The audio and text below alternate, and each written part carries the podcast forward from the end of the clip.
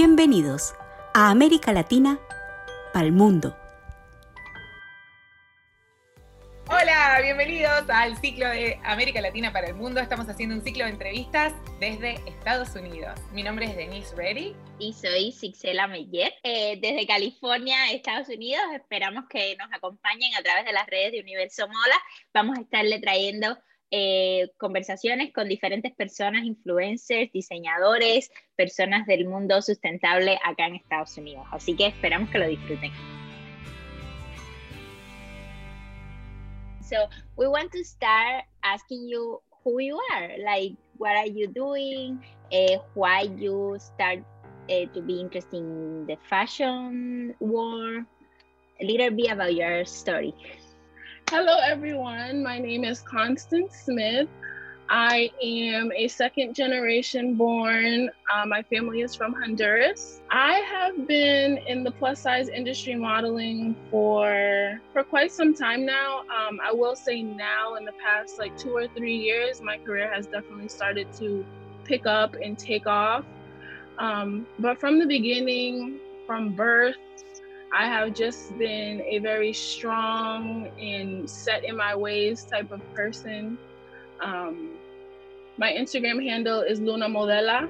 I actually received the nickname Luna from my grandfather because from when I was a baby, he picked me up and he looked at me and he was like, Ella siempre está de Luna. Like, and Luna just stuck from there. Um, but it also, it also plays into just the the different types of modeling because I'm not just doing like commercial or editorial. There's just different aspects, and I feel like when the moon goes into different phases, it shows different sides, and you can you can relate to people in different ways. But I've definitely been on a big push to just embrace the natural body, the natural look, loving yourself no matter you know what size you are, because my weight does fluctuate. Um, and I just want to get across to everyone, not just men or women, but to everyone that you need to love yourself. You need to be consistent with yourself. You need to show up for yourself because you're not going to get that from anyone else. You can look for different things in different relationships, but you will never be satisfied until you're satisfied with yourself. Don't get me wrong, there are good days and there are bad days. Some days I feel beautiful, some days I feel ugly, but we all do. Exactly. I woke up, there's air in my lungs, I have something to be grateful for, and there's something to continue pushing towards. Um, but recently, during the pandemic, I relocated from Boston to New York City. And that has literally been on my goal list since since I was born. I've always wanted to live in New York City. Just the I can't even explain it. This has just always been my city. But um I did a lot of commuting before relocating, and it, it really got me to a point where I burnt out. I just I couldn't do it anymore. Um, I was just juggling a lot, balancing a lot, um, and up until my relocation, I was able to start modeling full time. I didn't have to work like a nine to five anymore, which is a blessing in itself. Um, but this modeling journey has just taught me so much about myself and just about others um, especially in the moments when you know i'm having a hard day and it's just like what am i doing this for? And i feel alone and i don't feel like there's any support. I have to check myself and remind myself that this isn't about me anymore. Like granted this is my dream but i'm very big on impressions and i'm i've always been like a very observant person. So i'm that person in the audience that's watching being a sponge, taking everything that I can from whomever is presenting or speaking. And when I think like that, I'm thinking about someone else who is also in that same place. And it's just like back to wanting everyone to love themselves. It's just like, just embrace it. There, there's really nothing else to lose.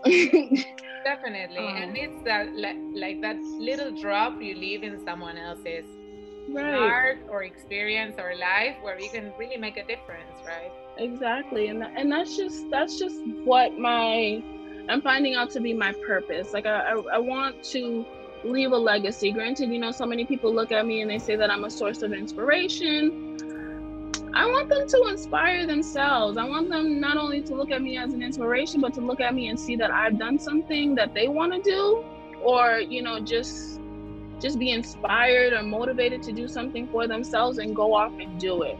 So we want to uh, we want to like deep um, on the career modeling later on, but we would like also, since we are, this movement is based in Latin America and we want to promote the Latin America values, we want to know for you, your experience being raised in the US for a Latina a Latin family, how was it? You know, you growing up, do you have you been in Honduras? Uh, how is that experience for you? I feel like I've had the best experience. Granted, I get a lot like when I first started using um, the term Afro Latina, I got a lot of backlash from it, especially from like you know my cousins and my family. They're like, "Why are you using that word? That that's just a new catchy word. This, that, and the fourth. But honestly, I feel like I resonated more with it. You know, my mom was born in Honduras, raised in Belize.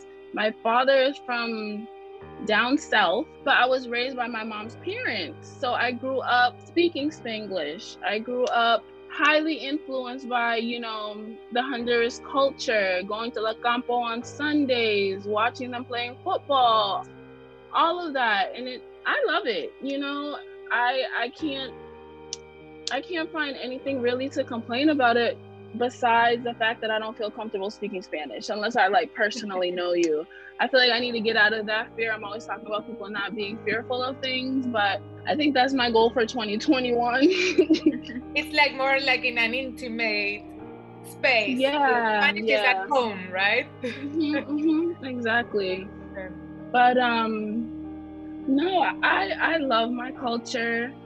I I wouldn't know life without my culture. I wouldn't I wouldn't not know, you know, anything of that. Like when I think of growing up, I think of, you know, Sábado Gigante, you know, just coming in together in community, parties, bailes, todo. Like I just I missed it with the pandemic. Have you been in Honduras? The last time I went to Honduras, I was seven years old. Oh. I haven't been back since then. Um, I don't know. I, I feel a way about going back because the family members I do have there, some of them are under the impression that, you know, soy rica, like I have money, like, you know, when I come, I'm, you know, able to bring things and I don't. And that's another thing I, I feel like I wish I had more of but it also plays into my mom's experience because she came to the states when she was six years old. She was bullied. She dropped her accent. She didn't speak spanish. She just felt like she needed to acclimate to america the united states. Granted if it wasn't for my parents i wouldn't know any english. I mean i wouldn't know any spanish if it was left onto my mom but there was really no push. Like i know i went a lot when I was younger, and then when my grandfather passed, it was there wasn't any more talk of it. Like no one else had a push to to want to go. Well, eh, on the to-do list for once COVID is over. even even in COVID, I, I can't even deal with this anymore. I'll take the precautions that I need to take care of. Okay, so I wanted to ask you, do you define your identity on a certain way? How would you define your identity? I would just identify myself as Afro Latina. If it if someone wants more information, which they usually do, they see my skin tone, they see I'm a little darker. So, you know, I have to go through the the breakdown list. Oh, do you speak Spanish? Say something in Spanish. Let me see if you can, you know, keep up in conversation. And that has, has yeah. it's traumatized me. It's like, why do I need to prove myself? You know? Yeah. Because there, you know, I've I come across so many people, no matter like which generation they are into coming to the States, everyone has a different experience. You know, there there are a lot of even, you know, like first generation that don't speak Spanish. A lot. The story you said about your mom, I heard it so many times from many countries of the world. Mm-hmm. They got bullied because of their accent, because of whatever, and of course the response of a child is, I hate that country.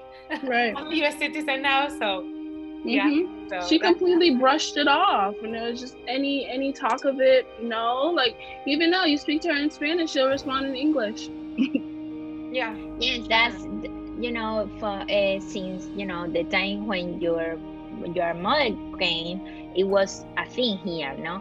And mm-hmm. also for other countries, maybe I'm from Cuba, and sometimes Cuban people here in the US want to forget everything because eh, about because politics, not because of the of they've been bullied. So it's like a lot of things that can interfere with that. But I think right now in the context that we are, I think it's a you know you have um, a really good uh, I forget how to say in English, pero una ventaja, an advantage, an advantage. You are bilingual because I think you know a lot of people right now speak Spanish, and I think you are.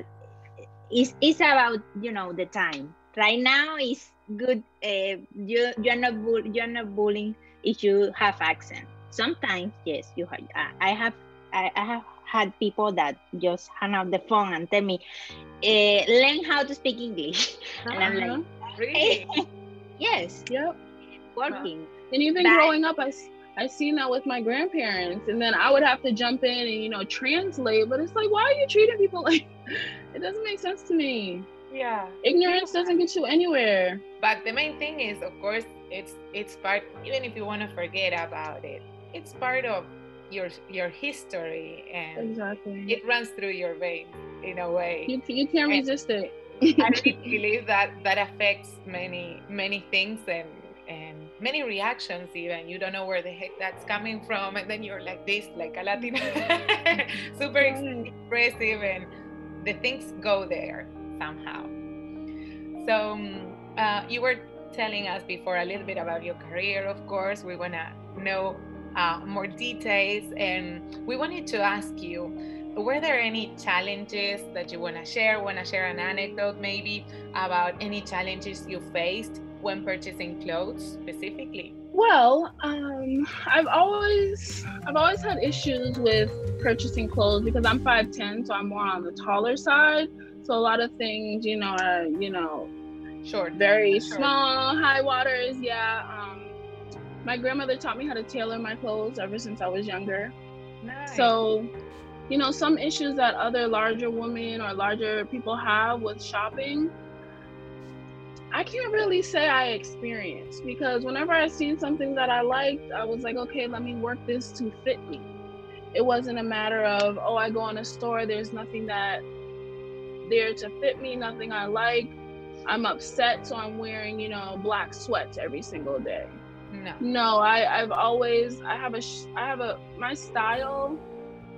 I love my style because it there there's just no limits. I don't I don't stop myself from wearing something because, you know, I'm feeling bloated a day or I'm, you know, or anything of that sort. So I just have an open mind with style. Would you define mm-hmm. it in any way besides, of course, Afro Afro Latina? But would you define your style in a certain way? I can see you like color. I love color. I express myself in color. I am very big on chakras and aligning uh-huh. myself. Oh, nice. Recently, I've been attracting to the color of yellow. So I got yellow, I got yellow roses. Oh, I see them. Beautiful. and then I'm, I'm sitting there, and something's telling me to search what you know the yellow chakra means, and it's about self-esteem. It's about a lot of issues that I've been dealing with, just you know, like control issues, low self-esteem, just beating. I, I tend to beat up beat on myself a lot. Like I'm, I'm my biggest critic. Solar plexus. Yeah, solar plexus. I'm just in amazement because I have such a strong attraction to color, and the color always represents how I'm feeling. And it's just a reminder like, never question myself, never question my intuition because it's always right. But, um, yeah, that just, I, I love color, color therapy, anything related to color. I, I love color because I grew up and my grandmother and my mom never wore color they felt like a larger size woman shouldn't have color on. I'm like, why are you hiding yourself? You're beautiful. Come on. so we wanted to ask you, of course, we work with a lot of brands, Latin American brands. Uh, and we wanted to ask you if you have any piece of, of advice to give them to be more inclusive because every country has its own laws and rules. For example, in Argentina, a law has been pushed two years ago to be more inclusive. That was forcing the brands to be more inclusive because really, if you were like medium to large, there were many brands where you couldn't get clothes.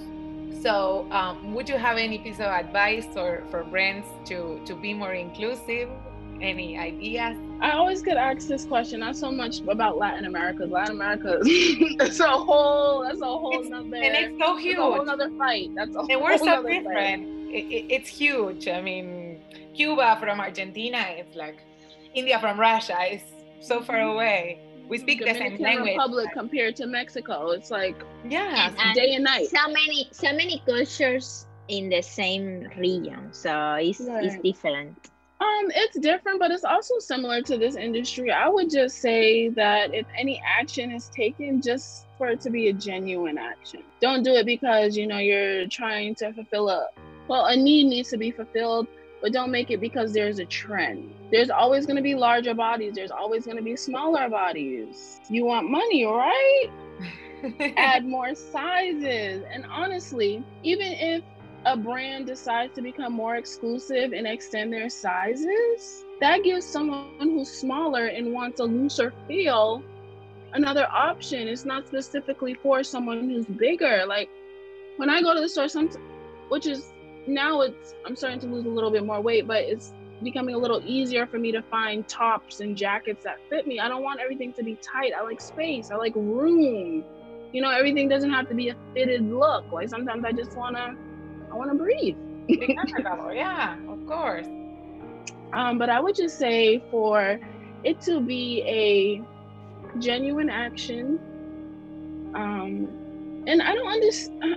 I'm I'm confused about this whole inclusion nonsense because I don't understand why in 2021 we're still fighting for this. Yeah. We're we're still asking to be seen, and it's like as far as sizes, skin complexions, like even to describe an Afro Latina or even to describe a Latina, the the color ranges. It's not just you know one specific look. Yes, you know media has portrayed you know that Latina to be fiery and curvy and you know just passionate, but there there's so much more behind that. Like yes, that's one look, but not everyone fits into that. Not everyone looks like that. No, and it happened too many times to me, and I know to other Latinas too. Like, you're Latina, and they put a funny face, and you're like, yeah, I am. Mhm. Like, I'm- you're not curvy? You don't have a bubbly personality. Not It's like, at all. some, some of us are very chill and we like to, you know, write poetry off on the side, or you know, we wanna we wanna be doctors and astronauts. Like, there's there's just so much more than to being portrayed as like the housewife, the sexy housewife. definitely and i believe at least that's my my point of view that um all the sustainability movement and of course it has a lot to do with inclusion too because to be sustainable is to be is to be inclusive as well Exactly. yeah Um, I definitely love the push for the sustainable movement. Um, it wasn't till because at, at one point I was a brand ambassador for fast fashion, but I just seen that you know I wasn't appreciated. So I'm not going to feed into a brand that's not even you know appreciative of what I'm putting into the brand, and just acknowledging that you know this this this is our money maker. This is who is bringing in money, but we can't show it on a bigger mass because we're scared of the backlash because people are projecting their hate because they don't love themselves. Well, you were. Uh, I listened to a podcast that you did. Uh, uh, you have the link in your Instagram bio, and I love what you the um, at the beginning you were talking about self love, and I love in that podcast your definition. So I would like to ask you that now. like, what is self love for you? In the podcast, you say that it's loving yourself in the bad days, and I love Yes. that. but I Oh yes, my sister. That was my sister's podcast. Yeah. Oh, um, okay. So yeah, that's um, my sister's podcast. She just started it. But no, self love is loving yourself on the good and the bad days. It's when you can't stand the sight of yourself in the mirror, go and look in that mirror and find something good that you like about yourself. Because just from personal experience, you know, be it career, personal, relation, you know, like intimate relationships. I fed in so much to it and it, and and was expecting something in return. And I had to like really check myself because it's like why am I looking for these certain things from people? Am I giving that to myself? No, then I need to work on myself before I can, you know, go and have high expectations from other people. Self love is just embracing self, you know, regardless. I don't like to feed into like the body positive movement or, you know, what's becoming the, the self-care self-love movement because this is this is me on an everyday this isn't just you know a trend that i want to jump on or anything of that sort like if you ask me this question today if you ask me the question 10 days ago i'm going to have the same answer you have to love yourself. You have to be consistent with yourself. You have to show up for yourself because no one else will. I don't know. You just have to love yourself. so so much comes out of love. You know, so many negative feelings that you have on the inside will vanish. Yeah. The moment that you genuinely love yourself. And don't get me wrong, this isn't an easy an easy task. It's not a quick fix. It's not something, you know, you fall asleep at night and you wake up the next morning, you know, renewed. You might f- wake up feeling refreshed, but you're not going to feel renewed because the day after something else might knock you. So that's where like color therapy comes in for me and chakras and aligning myself because you need to have a solid foundation. You need to have a solid foundation in self. Like if you're not I was raised Catholic, so I have the, you know, some spirituality aspects, and I'm also Latina, so you know, there's you know the the candles, the saints, ancestors, the whole tribe. I'm I, I acknowledge it and I, I have them walk with me because who else is looking out for me? yeah. But there's a lot that comes into it, but with like chakras and back to just you have to have a solid foundation because there's always going to be something going on in your life. There's always going to be ups and downs, but regardless of those ups and downs, you have to stand firm in yourself you have to know that that you're going to be okay and even if you don't feel okay in that moment you have to believe in being okay because that's the only way it will be okay um but no it it's not it's not an easy task like i said you definitely have to put in the work and you have to you have to pour into yourself the same way that you know you're looking for support and love from others you have to give that to yourself don't just sit and sulk in it because that that's where you that's where it starts to get shaky. yeah, definitely. Yeah, I always um, I read the Dr. Shauna Shapiro's book, and the name of the book is "Good Morning, I Love You," mm-hmm. and it's so beautiful. She she puts this exercise in the book where you you're you're gonna wake up, you're gonna touch your heart, and you're gonna tell yourself, "Good morning, Dano, my my my nickname, Dano, I love you." And some days you're gonna feel awesome and you're gonna wake up and you're gonna be a queen. And then on the next day, you're gonna feel maybe silly telling yourself you love you. Another day, you're gonna be angry. You're not gonna want to say it. A roller coaster. So I'm thinking exactly the same you were you were saying, but of course with this exercise specifically. But it's a roller coaster there is another exercise that I like is that every time you go to the bathroom and you look yourself in the mirror, you give yourself five in the mirror. Oh, that's a good one. so, and also it helps you. I yeah. forgot the name of the person. Mel Robbins is the one who, who, who, you know, talk about this exercise. High, high five. Yes, high five in the mirror. So that, that's another another option for the people who are watching to uh, to us. Yeah. So I we really appreciate that you take the time to talk with with us today. I have enjoyed this conversation a lot. I don't know you, but I do. Thank you guys so much. Yes, Thank you so much it's great to have you and well we will share with you more info about the movement so if you wanna you know uh, join us that would be great. Thank you. Uh, thank you. Universo Mola. Comprometido por una industria ética y justa